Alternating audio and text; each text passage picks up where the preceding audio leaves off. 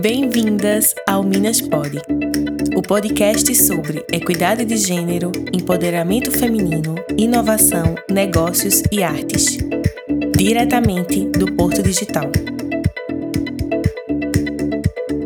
Eu sou Pamela Dias, analista de inovação, e eu estou à frente do programa Minas. Vamos juntas?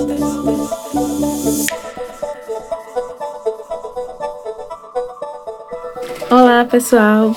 Hoje estamos aqui com Carla Castro no segundo episódio do Minas Pod. E aí vocês já devem ter percebido que eu sou uma pessoa esperta e eu só chamo pessoas amigas para esse podcast, que eu não sou besta nem nada. E Carlinha é outra grande amiga, assim como Ellen, que eu conheço de longa data e também da UFPE. Então, outro spoiler: a, Uf, a UFPE sempre me apresentando melhor, as melhores pessoas. e aí eu vou deixar que ela se apresente ela conta um pouquinho sobre quem ela é pra gente depois começar esse papo gostoso que vai rolar hoje. E aí o tema dessa conversa de hoje é mulheres em transição de carreira e Carla, Carlinha, como eu costumo chamar, melhor do que ninguém, pode falar sobre isso com propriedade. Carlinha, quem é você na fila do pão? Olá, pessoal. Primeiramente, agradecer a Pamela pelo convite, né? É uma honra estar aqui. São, como ela disse, são anos de amizade. Inclusive, no Instagram tá relembrando, né? Faz cinco anos da festa de formatura dela. Então, é, é uma longa jornada e a UFPE é um lugar que sempre dá presentes para todo mundo, como pessoas. Eu costumo dizer que a UFPE é como casa de vó. Que quem chega lá encontra um primo que você não vê há muito distante e que fideliza realmente aquela amizade e, e é para sempre. Bem, eu sou Carla Castro, é, sou consultora em gestão de pessoas, sou formada em administração pela UFPE, tenho pós-graduação em gestão de pessoas pela UPE e hoje sou mestranda na UFPE no programa de Gestão, Inovação e Consumo, que é o PPGIC, e trabalho numa empresa de consultoria. Sou professora de uma, de uma instituição de pós-graduação numa área totalmente distante da minha, que é de contabilidade tributária, que é um desafio para mim, mas que, graças a Deus, eu venho conseguindo dar, dar as aulas e conciliar todas as demandas, né? Com consultoria, com mestrado, com, com, com, como docente, como discente, enfim, os diversos papéis que a gente tem no dia a dia. Minha gente, vocês perceberam que Carlinha é uma pessoa estudiosa, né? Vocês já ouviram, ouviram, ouviram, né? O tanto de coisa que essa mulher já fez e ainda faz. E aí eu queria que tu contasse um pouquinho como foi essa trajetória, né? Desde a graduação a essas pós-graduações e agora ao mestrado que você tá já na reta final, né, de concluir. Quando termina esse ano, né? Isso. Se Deus quiser. o se Deus quiser, a melhor parte. Bem, é... eu comecei a minha trajetória profissional como operadora de telemarketing aqui em Caruaru, num call center que tem. E lá a gente, eu trabalhava na parte terceirizada de uma empresa voltada que prestava serviço ao INSS. E isso me trouxe grandes vivências na parte de direito previdenciário. E eu fui aprendendo muito isso.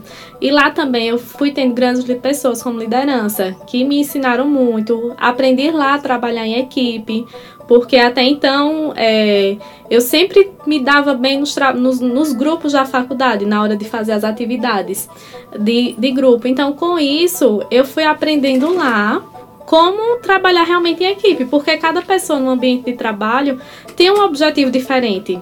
Diferente de uma faculdade, que todo mundo ali está com o objetivo de ter aquele projeto aprovado. E lá foi uma grande escola para mim. E durante a graduação, ainda trabalhando nessa empresa, eu conheci a gestora de uma das empresas que eu vinha trabalhar depois que saí dessa empresa do call center. Ela era gerente administrativa financeira. E numa conversa boba, eu olhei para ela e disse assim: Não tem uma vaguinha para mim lá onde tu trabalha, não. Aí ela disse: Me manda teu currículo. Aí mandei o currículo, aí passou janeiro todo, fevereiro. Aí no início de fevereiro me chamaram, eu fiz um teste de psicológico. E aí passou o tempo, passou o carnaval, eu disse, não vou chamar mais não. Aí eu fui e mandei uma mensagem, né? Pedindo um retorno, pedindo feedback. Ela disse, não, só tô aguardando ela voltar das férias e a gente começa. E aí, dito e feito, depois, lembro como hoje, dia 14 de março eu pedi demissão de um lugar, de 2014, 17 de março comecei em outro lugar como auxiliar administrativa. E aí foi onde eu pude realmente pôr em prática aquilo que eu vivia na faculdade. Porque a gente verifica, né, como é um planejamento estratégico, como é que é o processo decisório, e aquilo fica muito distante da nossa realidade quando a gente não trabalha na área. E a partir do momento que eu fui trabalhar como auxiliar administrativa e mesmo sendo auxiliar já me chamavam para essas tomadas de decisões, você vai observando e vai entendendo o quanto é importante também o curso de administração, que muitas pessoas não valorizam. Até quando eu estava no ensino médio, o pessoal dizia que, que a administração faz com que, não, que pessoas que não sabiam o que queriam. E hoje, muito pelo contrário, a administração está em todos os lugares. A gente percebe que até a administração do tempo a gente tem que fazer para poder conseguir conciliar tudo na nossa vida. E aí foi se passando o tempo e com um ano de como auxiliar administrativa surgiu a oportunidade de assumir o DP, Departamento Pessoal dessa empresa. E o fato de eu ter trabalhado como operadora de telemarketing na parte de INSS, eu conseguia, eu já sabia muita coisa da parte de direito previdenciário, o que me ajudou muito a entender como é que era uma folha de pagamento.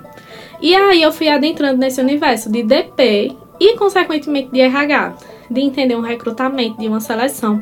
Porém, eu sentia muita dificuldade porque eu só tinha a prática daquele negócio. Eu, uma folha de pagamento a gente aprende a calcular muito fácil, a gente entende fazer um FGTS, um INSS, uma admissão, uma demissão. Isso são práticas cotidianas que vão fazendo parte do nosso dia a dia. Mas aí eu fazia uma seleção, é, não sabia o porquê da necessidade de um treinamento, só sabia que tinha que treinar aquele colaborador e não entendia a base da, daquela situação. Depois de dois anos ocupando o posto, surgiu aqui em Caruaru, na, na UPE, a pós-graduação em gestão de pessoas. E isso é, foi para mim um grande passo na minha, na minha carreira profissional, porque eu tinha a prática, mas não tinha a teoria. E, e quando eu comecei a entender o porquê que a gente começa a montar um, uma vaga de emprego, o, as competências necessárias para aquela, aquela vaga, quais os treinamentos que eu preciso que aquela pessoa tenha. Quando eu comecei a entender aquilo, eh, aquilo deu um start, um estalo, que eu digo, era disso que eu precisava. E aí eu comecei a entender muito mais, e, e aí minha dinâmica no RH passou a ser bem mais eficiente. Só que, desde o início da graduação, eu sempre quis fazer mestrado eu nunca quis assim essa a só a vivência da carreira profissional. Eu queria a, a carreira acadêmica, sempre quis. Sou filha de professora. Minha família da parte da minha mãe quase todos são professores, então tá no sangue a questão da docência, não tem para onde eu fugir. Então eu sempre quis ser professora. Então, para mim aqui em Caruaru seria muito difícil fazer mestrado, porque é, só tinha mestrado em Recife, a gente sabe que a questão de bolsas e mestrados, elas acontecem com uma certa dificuldade, porque não é na hora da admissão no mestrado que a gente já consegue a bolsa. Não, depois de um certo tempo é que acontece, é que vem surgir a bolsa que você vem fazer. E o processo seletivo, ele é um processo moroso, é um processo cheio de incertezas. Então, para mim era muito distante essa questão de fazer o mestrado em Recife ou em qualquer outra cidade. Quando foi em 2019, ou dezembro de 2018, não lembrar o certo, surgiu o, o mestrado aqui em Caruaru. Foi em dezembro de 2018. E aí, os olhinhos voltaram a brilhar para ir para a parte da, profissional da, da acadêmica, que eu queria realmente fazer o um mestrado. Quando o PPG veio para cá, parece que assim, uma luz no fim do túnel. E aí a gente começa, né? Todo o processo seletivo, com todas as questões. E aí, naquele primeiro momento, eu não vinha a passar.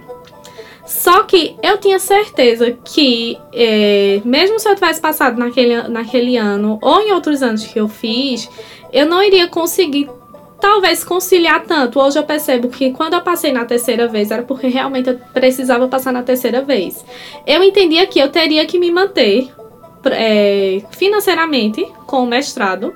E eu não preciso é, eu não precisava é, eu precisava conciliar mestrado e trabalho. E eu sabia que sendo CLT eu não ia conseguir fazer ter esse processo. Porque CLT a gente tem é, que cumprir as horas as 44 horas semanais. Você tem que bater o ponto na hora exata de entrada na hora exata de saída tem que cumprir o horário de almoço. E eu não ia ter esse benefício fazendo mestrado por mais que eu tentasse fazer banco de horas, é, é uma jornada do mestrado, é uma jornada muito puxada, que requer muita leitura. E se você não gostar daquilo, você não consegue dar conta. Porque o mestrado, a gente é algo que você faz com amor, né? Tem a dor, mas, mas principalmente o amor. Então. Sim Ainda durante o processo da primeira etapa, eu já sabia que eu ia ter que mudar de profissão, não ia poder continuar como, como CLT. Então, no finalzinho de 2018, eu tomei a decisão de. Foram quatro anos, então, na empresa? De... Não. Foram mais de cinco. Cinco Foi anos. mais de cinco. Porque no final de 2018, quando veio a. No final de 2018, eu estava ainda na, na pós-graduação. Aí, não, foi 2019, é, foi final de 2018 mesmo que chegou o mestrado aqui. No final de 2018 eu já vinha percebendo que eu ia ter aquilo, que eu ia ter precisado sair da CLT.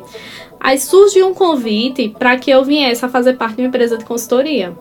E aí vem os novos desafios. Porque uma, trabalhar como empresária, né, como empreendedora, aquela questão de que você vai ter que fazer os seus horários de trabalho, é, são as incertezas, porque vai ter mês que você vai ter muitos treinamentos, muitos recrutamentos seleção para dar, para fazer, e treinamentos para dar. Já vai ter aquele mês que vai dar uma baixa.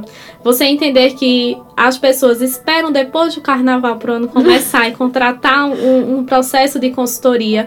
E aí começaram a vir os outros desafios de como me organizar financeiramente diante do de, da questão da consultoria de, de ser empreendedora. Mas aí foi nesse momento em que eu consegui me estabilizar financeiramente para dizer assim: não, agora vou atuar como consultora, pedir demissão de onde eu trabalhava como CLT.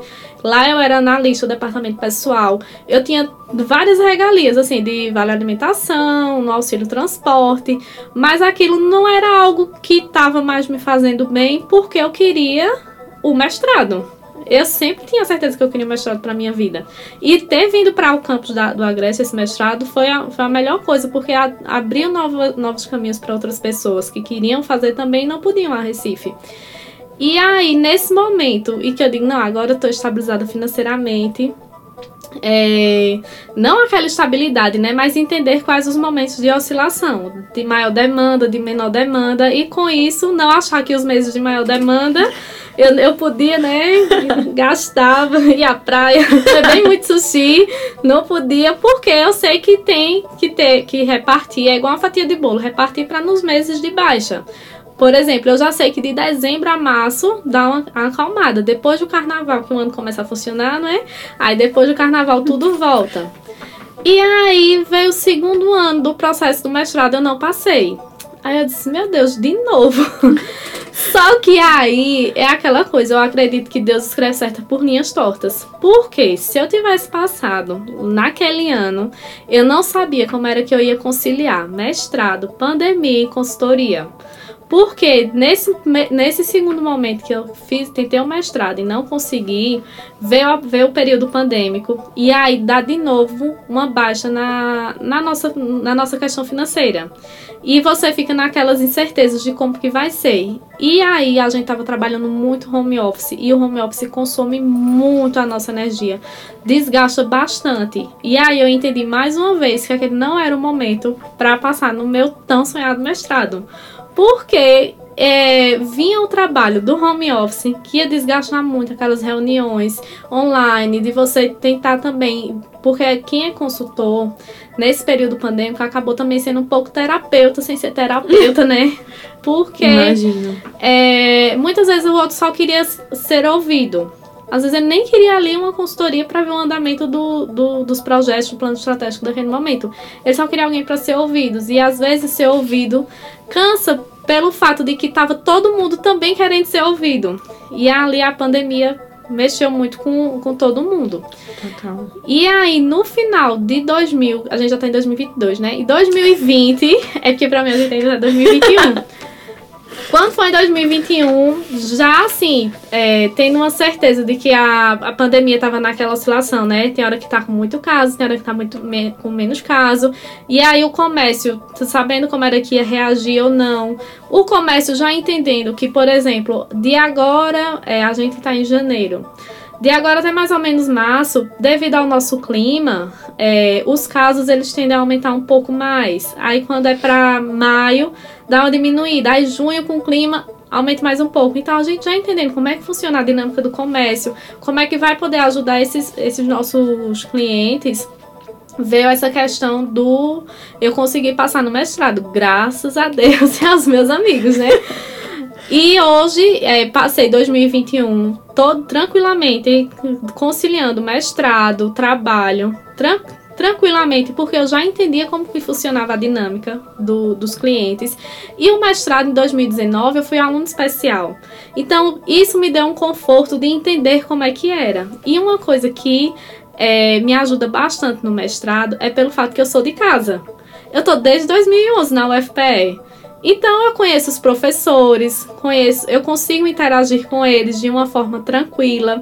A minha interação com eles não é aquela interação de cobrança, eu tenho que participar da aula porque isso vale nota. Não, eu participo de uma maneira bem à vontade, bem leve, porque eu conheço, já me conhecem, né? Aquela, aquela história, né? Santo de casa não faz milagre, mas, mas ajuda bastante. E aí foi assim, uma história que as mudanças de carreiras, né? Eu acredito que eu, eu eu me considero uma pessoa de privilégio, uma pessoa de sorte, porque meus empregos e a consultoria sempre foi assim.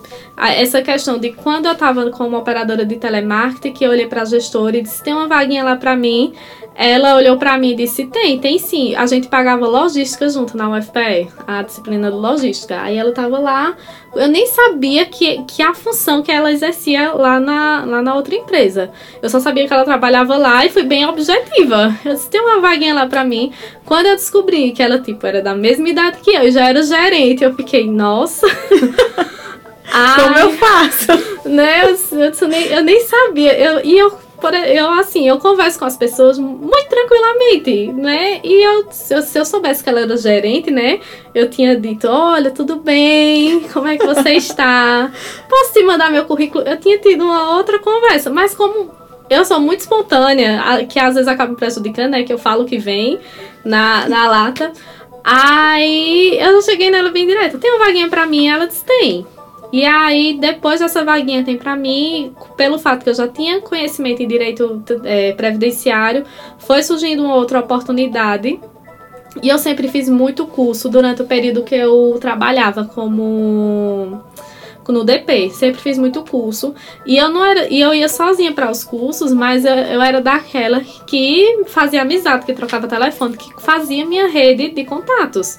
E nessa questão de fazer redes de contatos, foi quando eu conheci uma das pessoas que é, uma vez a gente foi para um congresso em Recife, voltado para parte de para parte de RH, de recursos humanos, gestão de pessoas, que eu nem gosto de falar de recursos humanos, eu gosto de falar de gestão de pessoas, porque as pessoas não são recursos para eu alocar a qualquer momento, a qualquer lugar, não. São pessoas que a gente vai gerenciar de acordo com a necessidade da empresa e também de acordo com o propósito que ela tenha ali na, na empresa, no dia a dia. Aí foi nesse congresso de gestão de pessoas que eu conheci, e aí ela começou a me seguir nas redes sociais. E a gente, eu sempre trocava, ela sempre me mandava alguma matéria ou outra da área, que era até interessante, porque como eu era muito focado, como o departamento pessoal, ele é um, ele é um departamento muito burocrático. E se você esquecer uma data, já paga uma multa muito grande, às vezes eu acabava deixando de lado a parte de gestão de pessoas. E também porque eu não tinha a teoria. E, e, isso também dificultava um pouco, porque tem muitas pessoas que têm a teoria e não conseguem pôr em prática. Eu tinha a prática, mas não tinha nada da teoria, que isso acabava me atrapalhando muito. Eu dizia eu, pra que, meu Deus, a, a, eu preciso treinar essa pessoa? Eu ficava perdidinha. Aí com isso, depois, né, por meio desses conhecimentos dessas outras pessoas, que eu me tornei consultora, e pelo fato que quem me convidou já atuava no mercado, ela saía me indicando muito para os clientes. E aí, não deu um mês que eu, que eu saí do, do da, CLT. da CLT, já estava atuando com cliente, fazendo recrutamento e seleção. E aí, na época que eu trabalhava como CLT, o, todos os recrutamentos que eu fazia era só pela minha prática. Quando eu terminei, tanto que eu terminei minha pós-graduação em dezembro de 2019, e em novembro eu já estava atuando como consultora. E ali eu já sabia o porquê que eu tinha que fazer cada situação. Por que, que eu tinha que montar um perfil da vaga? Por que, que eu tinha que encontrar aquele candidato?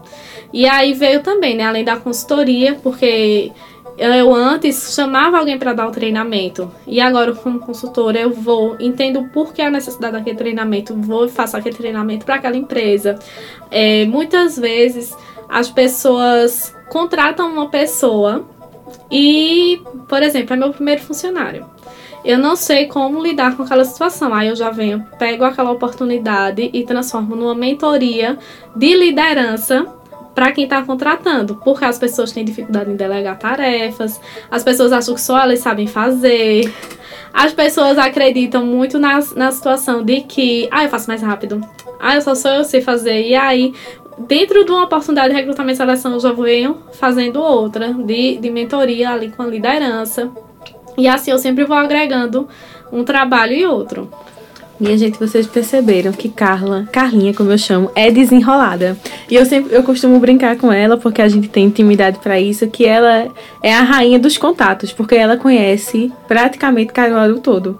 E aí uma coisa muito importante que Carla traz pra gente, essa, primeiro, né, entre toda essa vivência rica que ela tem de teoria e prática, uma coisa que me chama a atenção e que eu compartilho desse sentimento é a importância da interiorização do conhecimento da universidade pública aqui em Caruaru nós duas fomos graduadas e agora, né, no mestrado também pela essa mesma universidade pública e que não seria possível se ela não estivesse aqui no Agreste Pernambucano, se ela não estivesse aqui em Caruaru. Então, o reconhecimento da importância da interiorização do conhecimento público. E aí, Carlinha, tu, você mencionou que eu ia te perguntar agora quais foram os desafios as inseguranças e as dificuldades nessa transição de carreira. Porque eu sei que a gente falando parece que foi algo muito simples, muito rápido, muito bem resolvido, né? Ah, não, vou sair da CLT, mais de cinco anos aqui numa empresa onde todo mundo me conhece, é um ambiente confortável, uma zona confortável, eu domino isso aqui e vou para uma outra área desconhecida fazer uma transição de carreira de um espaço que você atua muito mais internamente, né? Para uma outra área que você demanda muito mais esse contato externo, né, do, de, de, face a face com as pessoas. E aí você falou da, da insegurança financeira, né, no primeiro momento, mas eu queria que tu compartilhasse com a gente se teve outros desafios, outras inseguranças que nesse momento de transição de carreira, tanto da, da CLT para a consultoria, mas também desse momento de você também é, botar um pezinho a mais na docência, né? De você também fazer o mestrado. Quais foram os desafios e as inseguranças nessas tomadas de decisão? For, é, foram muitos, mas ao mesmo tempo foram poucos. Porque o primeiro desafio é o desafio interno. De você entender, assim, é realmente isso que eu quero porque, como você disse, eu estava na minha zona de conforto. Eu estava numa empresa que eu já sabia como que funcionava toda a dinâmica, quem, quem são as pessoas, como era o, o caráter de cada pessoa, como era que poderia lidar com cada pessoa no dia a dia. É, e ali era o meu trabalho e, por exemplo, só tinha eu que exercia aquela função. E é aquela coisa, as pessoas tinham aquela, aquela situação assim, se Carla faltar, ou Carla, quando tava de férias, vinha aqui resolver a situação. Porque, como eu sou muito tranquila, eu já, de férias, eu já tinha vindo outra vez no ambiente de trabalho, porque, é, como eu era DP, eu liberava o pagamento de salários, né? Então, tinha Todo dado... mundo esperando por tudo. Tinha, eu, eu tinha ensinado a uma pessoa, mas aí ela, não sei o que aconteceu, mas eu tive que vir aqui resolver essa demanda e, tipo, as pessoas sabiam que podiam contar comigo para tudo, como eu também sabia que eu podia contar com elas para tudo. Se fosse para desabafar porque uma das situações que quando a gente é empreendedora que trabalha sozinha, sente falta, pelo menos eu sinto falta, é porque em casa a gente tem aquele convívio e que às vezes acontece alguma coisa que a gente quer desabafar. E que no ambiente de trabalho, às vezes, acaba sendo um, consolo, um conforto. Você chegar lá e ter pessoas com quem conversar, com quem desabafar aquela situação naquele momento. E depois, tranquilamente, seguir seu trabalho. E quem, e quem é empreendedora é, acaba tendo que ou ficar com aquele problema, que nem é um problema, às vezes você só queria desabafar, ou então é, sentir falta, eu sinto falta também assim de criar elos, de criar raízes com as pessoas é, recentemente, agora em dezembro, eu fui numa empresa e aí eu cheguei lá e perguntei, e aí, fulana, já, é, ainda tá com namorado? Aí perguntei a outra uhum. pessoa como era que tava a faculdade. Eu sinto falta dessa questão, assim, desse elo, dessas raízes que eu tenho com as pessoas, de entender o desenvolvimento pessoal e profissional de cada uma. E com esse primeiro esse conflito interno, aí depois vem o conflito familiar. Da Sim. família aceitar que você quer mudar de, de profissão. O, o primeiro, né, era minha mãe. Ela, ela foi bem mais resistente do que eu para aceitar a situação. Era por causa do vale refeição, era porque o salário já era seguro, era porque eu já tinha aquele valor certo todo mês, não tinha para que eu mudar de, de, de emprego. Era melhor eu esperar primeiro passar no mestrado para depois que passar no mestrado ir atrás dessa transição de carreira, sendo que se eu tivesse feito isso eu só ia ter saído da empresa em 2019, que eu passe, que eu vinha que eu passe em 2020, que eu passe, que eu comecei o mestrado, agora em fevereiro vai fazer um ano. Então eu só eu ia demorar demais. E o quanto que eu ia demorar a crescer diante de tudo isso? Aí, depois, minha mãe aceitando ou não, eu tomei a decisão e eu disse, não, é, é o que eu quero e eu vou passar no, e eu, eu vou passar no mestrado. Quando eu não passei na primeira vez, tá vendo? Não era melhor ter esperado. Eu digo, mas eu não já tô com a consultoria e tal. E depois dessa, desse, desses momentos, de, dessa transição é, de aceitação, né, de passar, de, de você falar, não, eu realmente agora tenho uma outra profissão. É, vieram as questões de que eu sou mulher, né? Uhum. E às vezes eu falo um pouco arrastado, às vezes não, né? Eu falo miando, às vezes não sei. Porém, eu sou mulher e aqui contigo, como a gente já se conhece de anos, né? Eu tô bem falante, mas eu sou muito observadora. Onde eu chego, eu primeiro observo muito para poder falar alguma coisa. Às vezes, no final da reunião, é que eu, no início, né, quando eu não conhecia as pessoas da, daquelas empresas, era que eu ia e falava, que dava minha opinião. E isso é, não que eu tivesse ali me sentindo insegura, mas é como se as pessoas não dessem importância ao que eu estivesse falando, pelo fato de que é, eu era mulher e estava ali falando por último e minha, e minha fala não tinha importância. É, outra, outras situações, às vezes, é por causa das suas roupas. Você tem que estar tá ali sempre muito bem arrumado, muito bem, com o cabelinho no, no meio, tudo certinho, com uma maquiagem, com um batonzinho. E nem todos os dias eu tô bem para aquilo, não tô, não tô querendo. Aí você tem que saber o tamanho certo do brinco, que até o tamanho do brinco interfere. Não pode ser um brinco grande, tem que ser de médio a pequeno.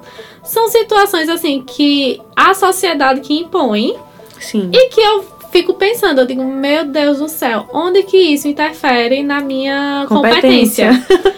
Onde que o tamanho do brinco vai interferir na, na, na, minha competência? Onde minha calça jeans vai interferir? Porque não pode, tem que ser uma calça mais uma pantalona, uma social, não sei o que. Isso no início me deixava muito angustiada. Porque eu dizia assim, meu Deus, eu ia trabalhar com gestão de pessoas, eu falava com o povo. E, porque, como eu trabalhava numa empresa que tinha do auxiliar de serviços gerais, a vigilante, a tudo, dependendo da situação da pessoa, era aquela pessoa que ia, falava, abraçava, sabia o nome de todo mundo. E agora, como consultora, é como se eu tivesse que ter uma outra posição. E essa questão de Carla pessoal para Carla profissional, às vezes acaba pesando muito em mim, porque eu gosto de conversar com as pessoas e saber como é que tá a situação das pessoas. E é como se o fato de ser consultora eu tivesse que saber só a situação da empresa, só entender os Entendi. resultados, só entender como é que aquela liderança está trazendo mais, mais rendimento, mais rentabilidade financeira para a empresa ou não. E isso para mim também é um desafio interno, porque eu gosto de saber como é que estão as pessoas. Hoje mesmo eu mandei um, uma mensagem para uma, ela falou: "Não, eu tô eu, eu diagnostiquei com covid e tal". Aí eu fui, mandei melhoras para ela, conversei mais um pouquinho, mas com os clientes que eu venho criando é, é, elos, laços desde 2019, eu já tô meio que quebrando essa barreira de essa barreira profissional assim de deles entenderem que eu só consigo separar o que é que é da empresa a conversa com a empresa do que é a conversa com os, com os colaboradores e qual a minha relação com todo mundo. O fato de eu chegar já falando, brincando, não significa que eu não tenho a competência de chegar e dizer assim, não, isso aqui não é desse jeito, ou então vamos mudar, ou então realmente é assim que a gente deve fazer. Isso acaba muitas vezes porque vem olhares. É, já passei por situações que hoje em dia eu adoro, eu digo a todo mundo, eu amo amo fazer recrutamento e seleção. Não pelo fato, assim, de, de que ah, é um dos processos mais rápidos, não. Eu adoro quando alguém está muito tempo desempregado e eu dou a oportunidade àquela pessoa. Eu adoro quando alguém está dizendo assim, ó, oh, Carla, eu fazia só isso, mas me dá a chance de eu mudar de profissão que eu quero começar esse, esse, esse novo ramo. Eu adoro isso, só que muitas vezes, quando a gente faz recrutamento e seleção, que, que tem homens no processo seletivo, é, já passei por situações de que, tipo, me ligaram, passaram a me ligar constantemente. Eu não atendo ninguém 8 horas da manhã, minha gente. não atendo ninguém 8 horas da manhã. Depois das 9 é que eu atendo. Fica aí o recado, pessoal me ligaram 8 horas da manhã e perguntaram e me perguntaram quanto era que era para fazer sexo comigo. Meu Deus, e isso foi uma situação assim que eu fiquei, eu disse, meu Deus do céu, é, por que, que eu tenho que passar por isso, né? De outra vez um, um candidato, um absurdo. um absurdo. De outra vez um candidato foi é, ficou me esperando depois que, que porque eu entrevisto os candidatos, é, todos os candidatos no processo seletivo e e faço um funil de quem são os candidatos que eu vou apresentar ao gestor. E aí, é, depois que eu apresentei o gestor, eu fiquei lá conversando com ele, porque eu conheço a mãe dele, é, tenho esses laços, né? porque eu conheço a mãe dele, conheço a filha, conheço a, a esposa dele. E aí, depois eu pedi meu Uber e, e tava indo pra casa, né? Aí, no que eu entrei no Uber, aí um dos candidatos aí me mandou uma mensagem. Eu estava esperando você para saber se a gente podia sair para eu lhe dar um beijo na boca. Aí, isso são coisas que acabam desmotivando uhum, você a fazer certeza. um dos trabalhos que você mais gosta. Que é o trabalho de recrutamento e seleção, de você colocar alguém no, no mercado de trabalho há um tempo. E é, eu, infelizmente, eu não posso diferenciar, dizer assim, ah, eu vou fazer seleção só com mulheres. É, porque eu tenho que dar oportunidade a todos, é, independente de qualquer situação. Mas se eu pudesse, eu faria seleção só com mulheres. E aí, porque acaba. É, isso acaba facilitando para mim não passar por essas situações de, de, de assédio. E aí, de outra vez, um outro candidato foi e falou que queria assim: não, a gente pode dar uma saída no shopping. Eu disse: meu Deus do céu. É, e olha que eu, no dia de seleção, eu sou a pessoa mais séria que tem, que existe. Eu fico assim, o tempo todo de máscara, coloco roupas totalmente folgadas, roupas que não marquem meu corpo, para que ninguém fique olhando nem nada. Tento fazer algo, é, é, eu faço as entrevistas em grupo, e quando é individual, eu estou fazendo online essas seleções. Por que essas entrevistas? Porque eu já percebi que quando era presencial, eu tava aqui numa cadeira e pedia pra pessoa ficar numa certa distância. Aí do nada a pessoa começava a arrastar a cadeira e já vinha pra próxima. Eu pedia, não, não precisa vir pra tão perto, pode ficar daí. Já, já são situações, ah, posso dar uma carona, não sei o que. São situações assim que é de machismo, de, de assédio que a gente não quer passar. E infelizmente não tem querer porque a gente não sabe quem é o outro. Eu não tenho como olhar um currículo e dizer assim, ah, fulano, esse fulano aqui não, não, não vai, esse não, não dá certo. E eu, e, e eu quero é, dar oportunidade a todos, independente de qualquer situação. Só que as pessoas, eles mesmos que não se dão oportunidade. Eu, vejo, eu tento ver por esse lado, né? Quando essas situações acontecem, eu bloqueio o o, o candidato do, meu, do, do telefone, do, do, contato, e aí ele não, não dá mais andamento no, no processo seletivo. Aí eu já informo por e-mail que a empresa vai dar continuidade com outros candidatos.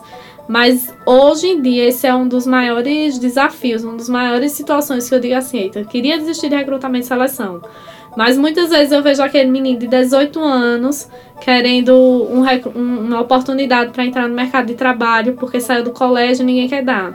Muitas vezes eu vejo aquela mãe que tá desempregada, que tá com pensão de menina atrasada, que tá com que só tem aquele dinheiro para pagar o aluguel e que diversas situações que acabam vindo falar comigo, mexe com o meu lado emocional, que eu não poderia deixar, né? Mas que acaba interferindo. E aí eu vejo onde é que eu posso co colocar essa pessoa, ou numa seleção que eu esteja fazendo, ou como eu sempre digo quando eu termino uma seleção, eu que é, um processo seletivo, ele não acaba ali.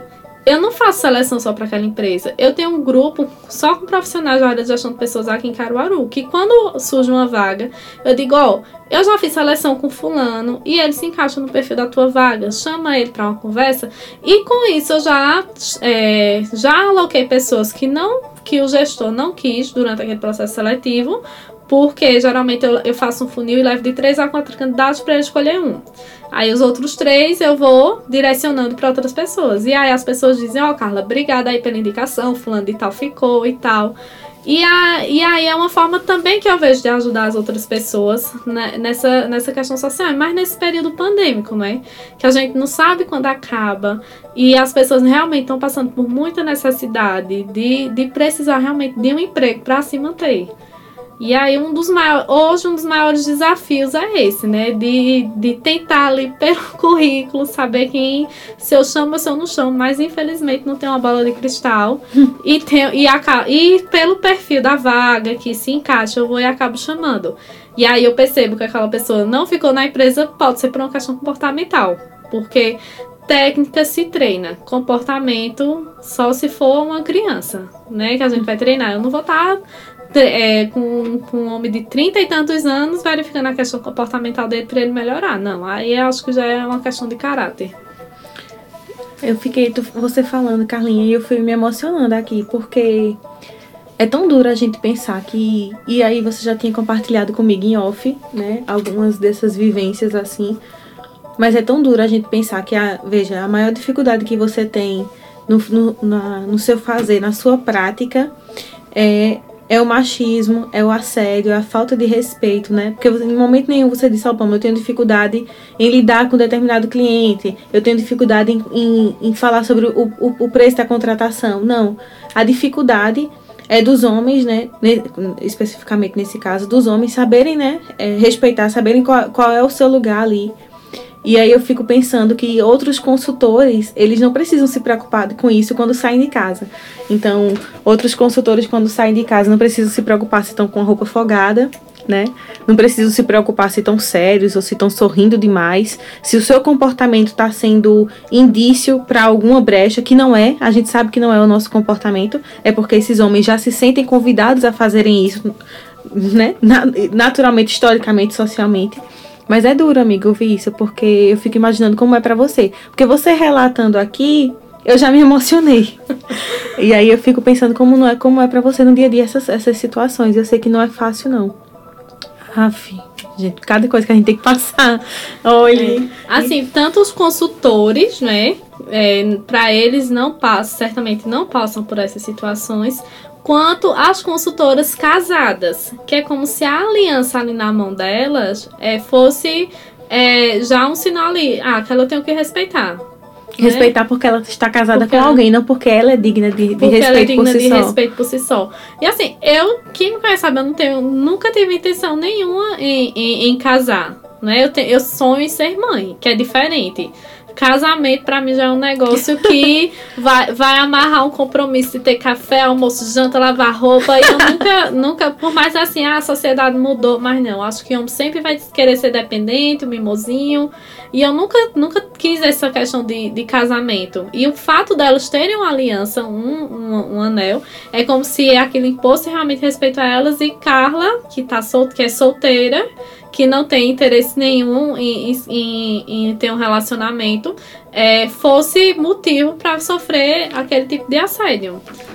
Não, amiga, é, é inadmissível. Não tem, não tem justificativa de roupa, aliança, comportamento, postura que justifica essas atitudes desses desses homens, desses assédios. Essas atitudes não, né? Vamos nomear. Os assédios desses homens, desses candidatos, não. E aí, diante de toda a experiência que tu tem, de, de, do lado de cá, né? Do, de, desde quando você trabalhava no departamento pessoal, agora na consultoria, porque você atuou em todo esse contexto, né? Na frente, na parte de frente, na parte, nos bastidores na transição de carreira sua e também ajudando outras pessoas nas transições de carreira delas, né? Eu queria que tu compartilhasse quais são as dicas que você, é, que você poderia dar para as mulheres que estão em transição de carreira, seja porque estão em transição de carreira, porque assim desejam, assim sonham como você, né, do mestrado, de, de, de consultoria, ou porque chegou uma fase da vida que, que né, foi mãe e aí precisou foi, foi preciso mudar de carreira porque aquele antigo trabalho já não conseguia acolher as demandas da maternidade ou porque realmente ela quer mudar de carreira porque se percebeu que aquilo ali já não combinava mais com ela, né? A vida é tão longa, às vezes a gente escolhe uma profissão aos 18 e ela não reflete quem a gente é ao longo da vida. Então, quais são as dicas que você pode dar para essas mulheres que estão nesse momento assim querendo ou que estão já em transição de carreira? Tem essas situações que você relatou, né? E tem também as situações de mulheres em que tem que sustentar e quer ter uma outra renda. Além Sim. da renda do trabalho, buscam uma renda como empreendedora, ou com artesanato, ou com bolos, ou com artigos de decoração, que a gente vê muito, ou com aquele que é personalizado. Então, assim, as mulheres elas estão buscando muito uma outra fonte de renda não só essa questão só de transição. Então, a dica que eu dou, primeiramente, é você se especializar naquilo que você está se propondo a fazer, para entender se realmente é aquilo que você deseja. E aí, começar a formar sua rede, de contatos daquele segmento e passar a dizer a seus amigos que você trabalha com aquilo e para pedir para eles te divulgarem com relação àquilo e não mudar logo instantaneamente de cara tenha uma, uma, uma, segurança financeira antes de fazer isso. Tem, ou, ou junte algum dinheiro, ou entenda quanto tempo entre sair da CLT ou de onde você estiver, da, da sua carreira atual para outra carreira, quanto tempo que eu vou precisar até me firmar enquanto profissional daquela área é, eu digo isso porque o meu antigo emprego, ele foi muito legal, foi muito justo comigo. Ele me demitiu, com, eu conversei, né? Falei que eu estava nesse momento de querer o mestrado. Tanto que ainda durante o aviso prévio, eu já estava como aluno especial na UFPE, sem nem, e nem passei naquele ano. Mas, é, mas as pessoas daquele emprego foram, foram muito, acho que foram fiéis a mim, leais, pelo tempo que eu compartilhei com eles também, por todas as vivências. Então, eles me demitiram eu diante e depois da conversa, né, que eu recebi todos os direitos de FGTS, de seguro-desemprego. Então isso me deu uma certa estabilidade, uma certa segurança até começar a me, até essa posição e as pessoas realmente me conhecerem enquanto consultora. Não era mais Carla de tal lugar. Porque quando você está trabalhando numa empresa, o seu sobrenome é da outra empresa. E até hoje, as pessoas, quando lembram de mim, lembram de mim daquele lugar. E eu tenho muito orgulho. Quando assim, fulano, de tal canto, eu digo, de lá mesmo, mas não é mais de lá não. eu tenho muito orgulho quando lembram, porque eu, eu vejo que isso é uma trajetória bonita que eu fiz lá. Não fui embora porque, ah, botaram pra fora. Não. E é uma boa referência, né? E acaba sendo uma boa referência porque é uma empresa grande aqui de Caruaru, né? E quando eu chego, ah, eu já trabalhei em tal lugar, aí as pessoas trabalhou para fulano de tal. aí, meu é, Deus do céu, isso. aí isso, o fato de ter trabalhado com ele facilita na hora das de fechar uma, uma consultoria, porque as pessoas se inspiram muito nessa pessoa aqui em Caruaru. E aí, é, você primeiro entender realmente aquilo, as dicas que eu dou, né? Você realmente entender, estudar sobre aquela nova profissão que você quer exercer começar a divulgar suas redes de contatos, que você está fazendo aquilo e pedir para teus amigos te indicarem o seu trabalho, seja como fazendo brigadeiro, seja costurando, seja como profissional de consultoria, o que for, mas você pedir para teus amigos dizer assim, fulano trabalha com isso. E aí você tem uma reserva financeira para dizer assim, ah, dentro de seis meses com essa reserva eu consigo me estabilizar e voltar. Por quê? Eu digo, eu, eu enfatizo muito na questão da, da reserva financeira, né? O pessoal pode dizer, não, é porque é taurina. Não, gente, é porque o dinheiro mexe muito com o nosso emocional. Mexe Sim. muito. Quando a gente tá bem financeiramente, a vida parece que é mais leve. Mas quando a gente não tá bem, a gente fica estressado por qualquer coisa, o nosso emocional se desgasta, a gente passa a acreditar que aquilo não vai mais dar certo. E isso vai mexendo muito com as nossas emoções. Então, tem uma reserva financeira para dizer assim: ah, eu, eu consigo durante é, seis meses, oito meses com esse dinheiro aqui me manter até conseguir ir fazendo. E aos pouquinhos você vai trilhando, trilhando sua jornada e vai, vá pedindo apoio, vá tendo parceiros para aquela situação.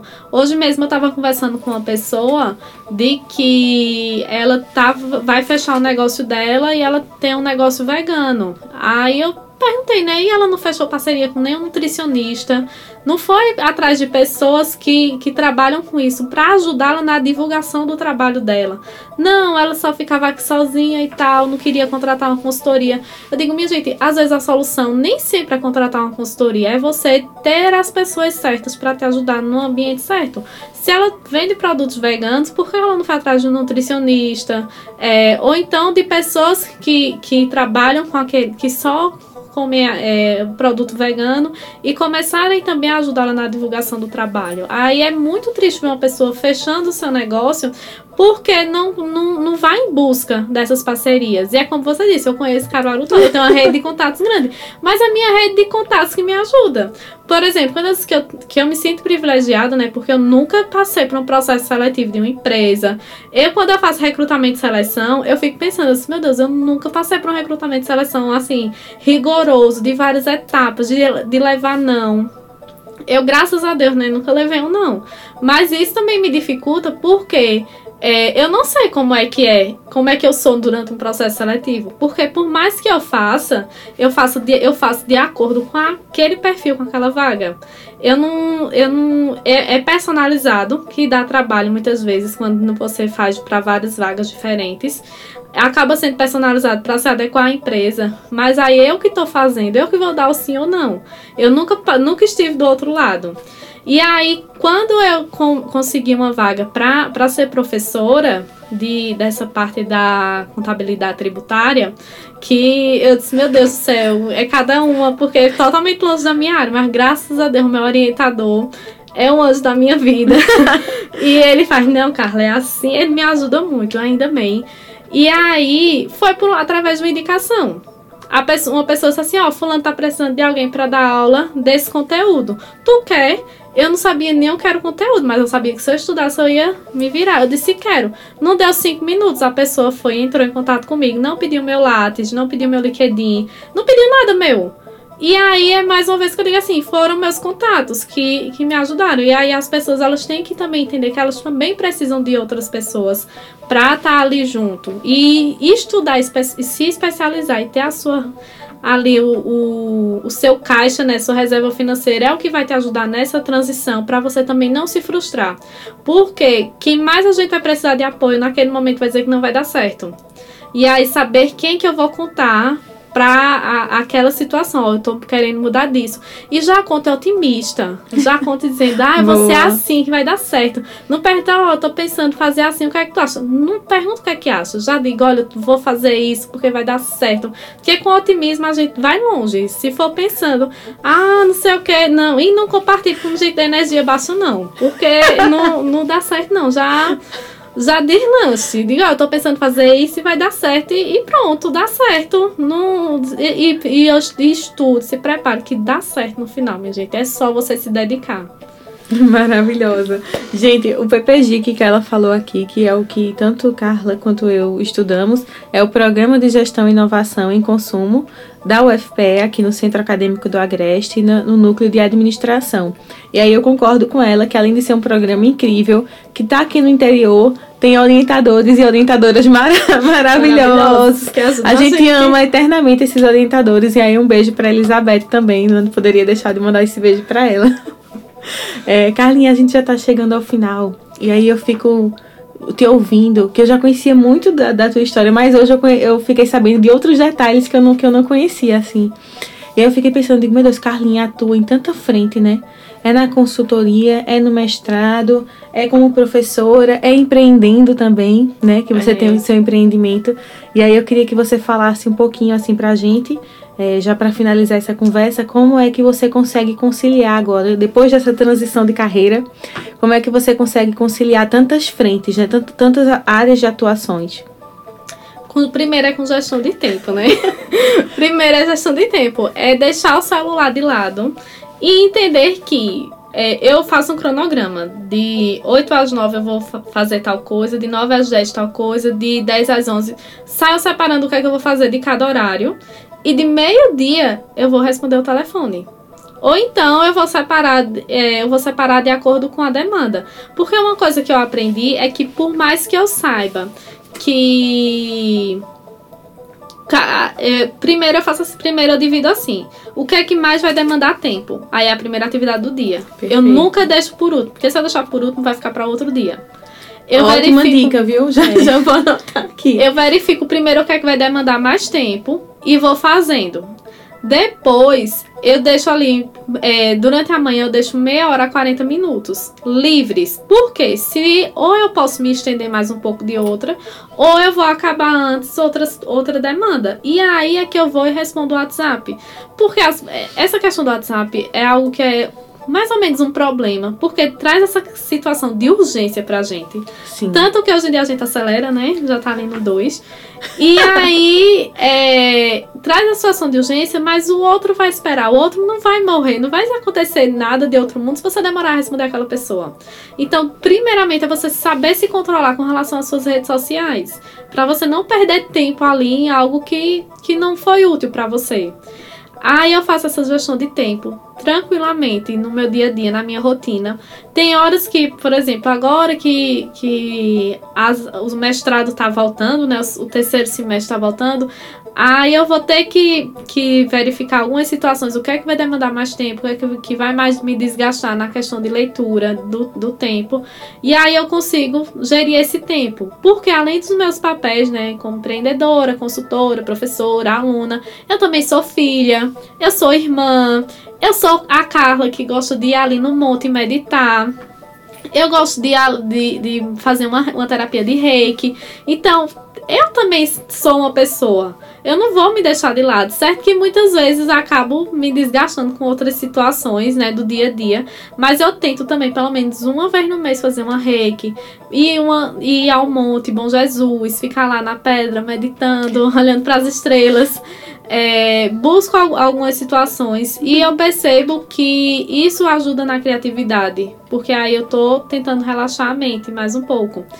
É, tem tento no tento todo final de semana. É, esse final de semana não, que eu dei aula. Aí parece que quando eu dou aula aos sábados, o final de semana passa assim. Quando eu vejo, meu Deus, já é domingo.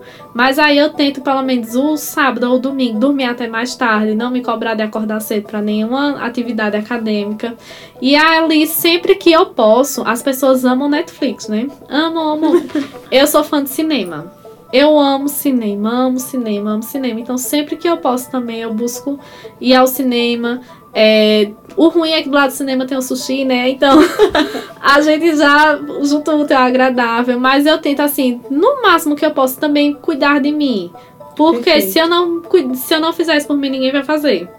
E aí eu vou me vou desenrolando com, com o tempo, às vezes junto de mais uma coisa, me estresso, aí respiro fundo, volto. Mas se a gente parar e se a gente parar, todo mundo for fazer a sua árvore de quantos papéis a gente exerce, vai perceber que não só é o papel da profissão, tem um papel enquanto pessoa de e às vezes o papel de quanto pessoa consome muito a gente, né? De filha, de mãe, de irmã. Eu sou mãe de pet, tá? E, e ali também me ajuda muito o fato de eu ser mãe de pet, porque eu acordo já pensando, eu vou lá, porque de manhã, à noite não, à noite ele é mais agressivo, mas de manhã ele é bem carinhoso. Aí eu gosto de acordar mais cedo só pra ficar ali fazendo um cafunézinho nele, ajeitando ele, botando a ração dele. À noite não, à noite ele que é gato, né? Aí de manhã tá aquele negócio sonolento, à noite ele quer estar tá no mundo. Aí, como ele não vai pro mundo, ele fica arranhando um pouco, né? aí, de noite, eu não chego muito perto dele, evito, né? Mas chegar perto dele. E aí, também é uma forma de terapia para mim, é ficar ali um pouquinho com ele, brincando com ele. Minha gente, quantos ensinamentos Carlinha trouxe hoje? Eu já anotei a atividade que demora mais é para a primeira começar é no dia. É a primeira fazer, a que demora mais a gente começa primeiro. E perfeito você trazer a importância de tantas coisas para conciliar, mas a gente também se colocar como prioridade. E aí uma coisa que você falou importante, que a gente não é só a nossa profissão. E aí eu costumo me apresentar assim, eu sou Pamela e estou tananana, porque às vezes a gente é, coloca, né, que é a profissão que exerce. E a gente não é essa a profissão que a gente exerce no momento, a função que a gente está no momento. A gente está fazendo tal coisa, a gente está à frente de tal coisa. Minha gente, eu queria agradecer vocês que estão ouvindo, mas principalmente agradecer a Carlinha por ter aceito o convite, por ter vindo aqui trocar, por ensinar a gente um pouquinho mais. Eu tenho certeza que vocês que estão ouvindo agora o podcast aprendeu bastante coisa com ela, porque ela é uma mulher incrível, guerreira e olha, desenrolada é ela, viu? Só tenho, gente, só tenho amigas maravilhosas. Vocês vão conhecer várias delas aqui durante o podcast. Carlinha, muito, muito, muito obrigada. Eu que agradeço, Pamela, o convite de vir aqui, de compartilhar um pouco das vivências, né, do dia a dia. E sempre que precisar, eu estou disponível, né? Sabe que pode contar comigo para o que precisar. É, que aí a gente vem, compartilha, ensina e é uma troca, né? Você também me ensina muito e é aquela troca que a gente sempre tá ali de forma muito natural, sem, sem aquela questão de cobrança, que é o que eu mais gosto assim na, na nossa amizade, essa questão dessa naturalidade que, que as coisas vão acontecendo no dia a dia. É isso, gente. Fiquem ligados no Minas Pod, porque nós teremos outros episódios por aí. Tchau, gente. Cheiro.